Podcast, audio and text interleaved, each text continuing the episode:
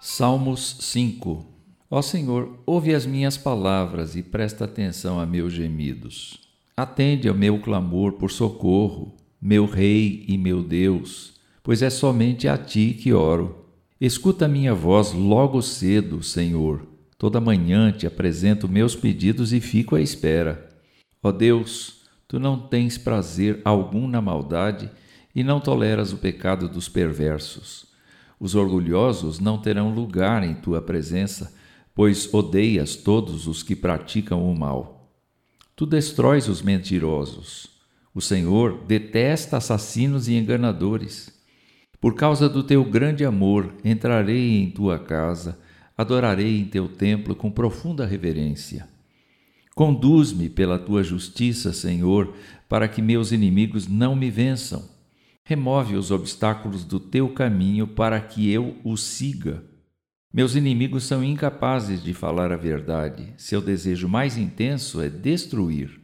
Sua conversa é repulsiva, como o mau cheiro de um túmulo aberto. Sua língua é cheia de bajulação. Ó Deus, declara os culpados que eles caiam nas próprias armadilhas. Expulsa-os por causa de seus muitos pecados, pois se rebelaram contra ti. Alegrem-se, porém, todos que em ti se refugiam, que cantem alegres louvores para sempre.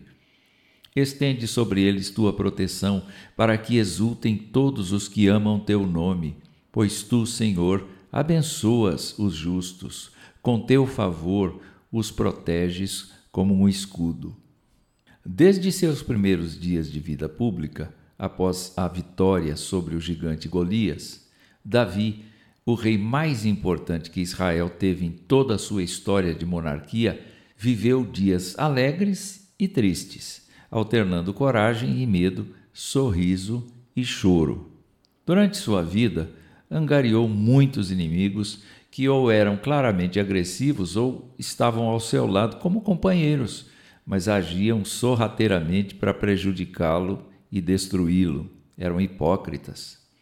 A poesia deste salmo reflete o espírito de Davi diante desse quadro.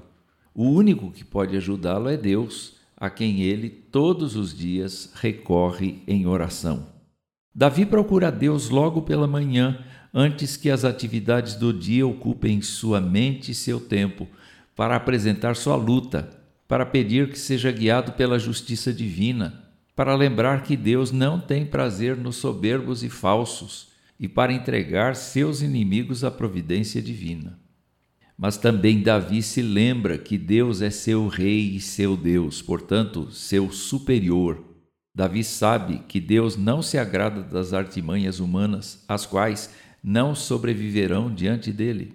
Davi crê que seu defensor é o próprio Deus e o cerca de sua bondade.